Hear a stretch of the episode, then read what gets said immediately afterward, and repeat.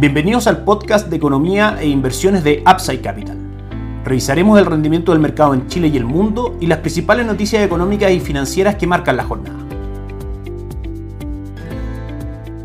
Muy buenos días, ¿cómo están ustedes? Miércoles 8 de marzo de 2023, soy Ramiro Galeano, fundador de Upside Capital. Les doy la bienvenida a otra edición más de mercados en Upside Capital. El día de hoy en la mañana se va a conocer por parte del INE, el Instituto Nacional de Estadística, el IPC del mes de febrero, que marca una caída una contracción del 0.1%. Las expectativas del mercado estaban situadas en un crecimiento del 0.2, 0.3%, de manera que el resultado de la inflación del mes de febrero es menor a lo esperado. En su medición en 12 meses cae del 12.3% que había marcado a enero al 11.9% que marca en febrero. Una noticia muy positiva desde el punto de vista de estrategias de inversión, que es lo que principalmente evaluamos aquí en Mercados en Upside Capital para las estrategias de inversión que recomendamos a nuestros clientes. Por supuesto, es una muy buena noticia noticia que va en línea con nuestro escenario base. Claramente durante el año la inflación va a ir cayendo, de hecho las perspectivas inflacionarias al mes de diciembre están situadas entre el 5 a 6% y actualmente estamos en el 11.9% de inflación, de manera que durante el año vamos a ir teniendo caídas de la inflación, eso va a incentivar al Banco Central a disminuir la tasa de política monetaria que se encuentra en el 11.25% y esa caída en la tasa de política monetaria va a producir una caída en las tasas de mercado que generan mayor valor en los bonos que componen los fondos de renta fija. En términos resumidos, caía en las tasas de mercado significan mayor valor en los papeles de renta fija. Para ejecutar esta estrategia, nuestro fondo base es Itaú un fondo bastante flexible en cuanto a su reglamento, con, composición en papeles en pesos y en UF. Claramente esta noticia tiende a favorecer a los papeles en pesos y quitar atractivo a los papeles en UF. Un fondo que en general ha tenido muy buen retorno, 12% durante el año pasado, una caída muy leve durante el 2021 en un contexto de retiro de fondos de pensiones que fue realmente un masazo para el mercado de renta fija local. Esperamos que este año tenga también un muy buen retorno en este contexto que estamos explicando y también la estrategia se puede diversificar con distintos tipos de instrumentos, tanto de renta fija, incluyendo bonos corporativos, otros managers a la estrategia como la Reinvial, Compass, etcétera, a través de los convenios de arquitectura abierta con Itaú y a través también de nuestros convenios de arquitectura abierta en Upside Capital con otras administradoras generales de fondo. Itaú Tuesca Chile Equity, un fondo de acciones locales que también recomendamos durante este año, que tuvo un muy buen retorno durante el año pasado frente al benchmark, al IPSA en general que rentó un 22%, este fondo tuvo por sobre el 30%. En general,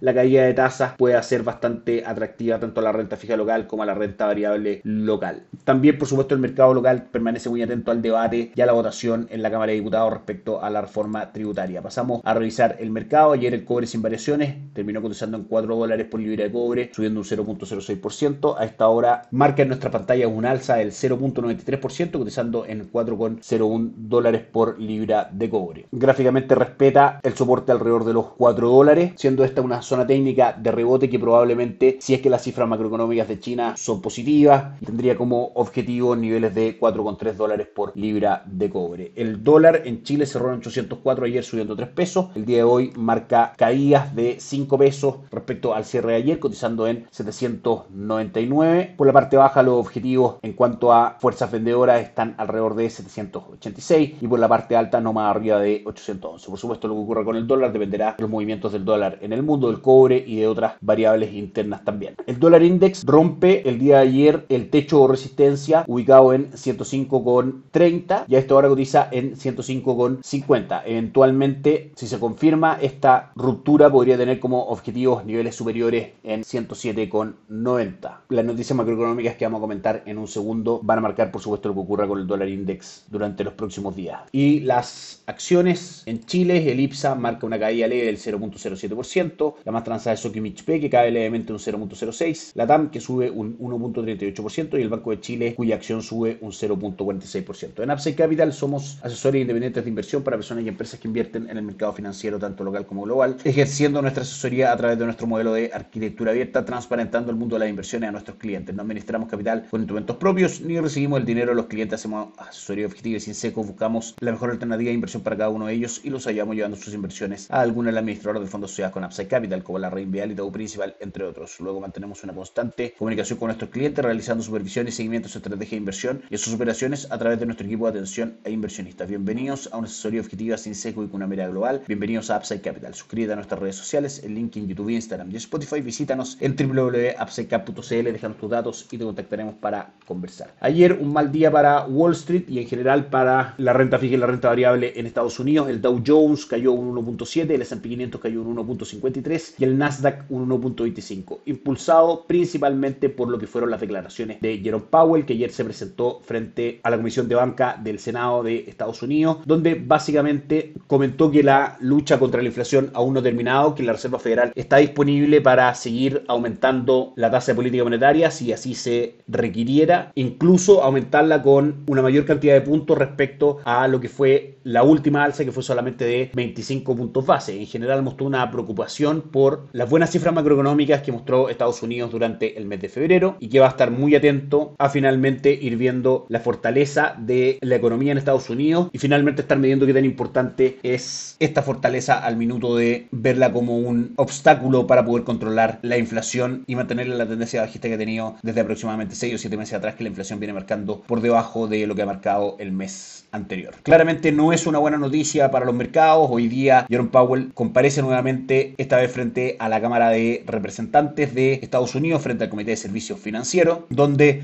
por supuesto vendrán nuevas declaraciones, ronda de preguntas y respuestas y eso podría de alguna otra manera quizás cambiar el rendimiento negativo que tuvieron ahí en las bolsas o incluso confirmarlo finalmente que la Reserva Federal o que Jerome Powell comunique al mercado que está evaluando mayores alzas de tasa, más de lo que espera el mercado, etcétera, y que es muy data dependiente genera preocupación en los mercados de que la tasa pueda seguir subiendo, finalmente siga encareciendo el dinero y eso es un motivo de caída tanto para la renta fija como para la renta variable en Estados Unidos. En cuanto a calendario económico, lo revisamos rápidamente, la producción industrial de Alemania subió un 3.5% frente al 1.4% esperado, el PIB de la zona euro anual al cuarto trimestre marcó un 1.8% versus un 1.9%, crece un poco menos de lo que se esperaba la zona euro en su medición, como decíamos, al cuarto trimestre anualizada. Cambio de empleo no medido por la agencia ADP, una aproximación de lo que va a ser el dato del gobierno respecto a la creación de empleo no agrícola el día viernes, marca 242.000 nuevos puestos de trabajo creados por sobre los 200.000 que el mercado esperaba. Si bien no es la cifra más importante, esta va a ser dada a conocer el día viernes, es una aproximación de esa cifra que claramente no es positiva porque mientras la economía en Estados Unidos sigue mostrando cifras positivas, eso va a ser tomado por el mercado como un incentivo que la Reserva Federal pueda seguir manteniendo las tasas en niveles altos y eso claramente es un factor, como decíamos, bajista para las bolsas. A las 12 del día, hora de Chile, tenemos la comparecencia, como decíamos, de Jerome Powell frente a Comité de Servicios Financieros de la Cámara de Representantes de Estados Unidos y a la misma hora también se darán a conocer las encuestas de ofertas de empleo, un dato muy relevante para seguir midiendo el estado del mercado laboral en Estados Unidos. También hoy día a las 10 y media de la noche, hora de Chile, se dará a conocer el IPC y el índice de precios al productor, ambas cifras desde China y que por supuesto pueden mover a los mercados, sobre todo en cotizaciones del cobre y el dólar en Chile. Pasamos a revisar los mercados alrededor del mundo. Como decíamos, el dólar index hoy día cae un 0.12%. En Asia la jornada es negativa para el Hansen de Hong Kong cayendo un 2.35%, el índice de Shanghai cayendo un 0.06% y solamente arriba el Nikkei 225 de Japón que sube un 0.48%. Europa con resultados mixtos, el Eurostock 600 cayendo un 0.12% y el DAX alemán subiendo un 0.32%. Y Estados Unidos marca a esta hora comenzando recién sus cotizaciones, Dow Jones cayendo un 0.03%, S&P 500 cayendo un 0.01% y el Nasdaq un 0.07% esperando por supuesto lo que van a hacer estas nuevas declaraciones de Jerome Powell frente a la Cámara de Representantes, específicamente como decíamos frente al Comité de Servicios Financieros. Que estén muy bien, tengan un excelente día, nos encontramos mañana. Chao, chao. Gracias por escuchar el podcast de Economía e Inversiones de Upside Capital. Te invitamos a visitar nuestro sitio web www.upsidecap.cl y contactarnos para brindarte una asesoría objetiva, sin sesgo y con una mirada global para tus inversiones.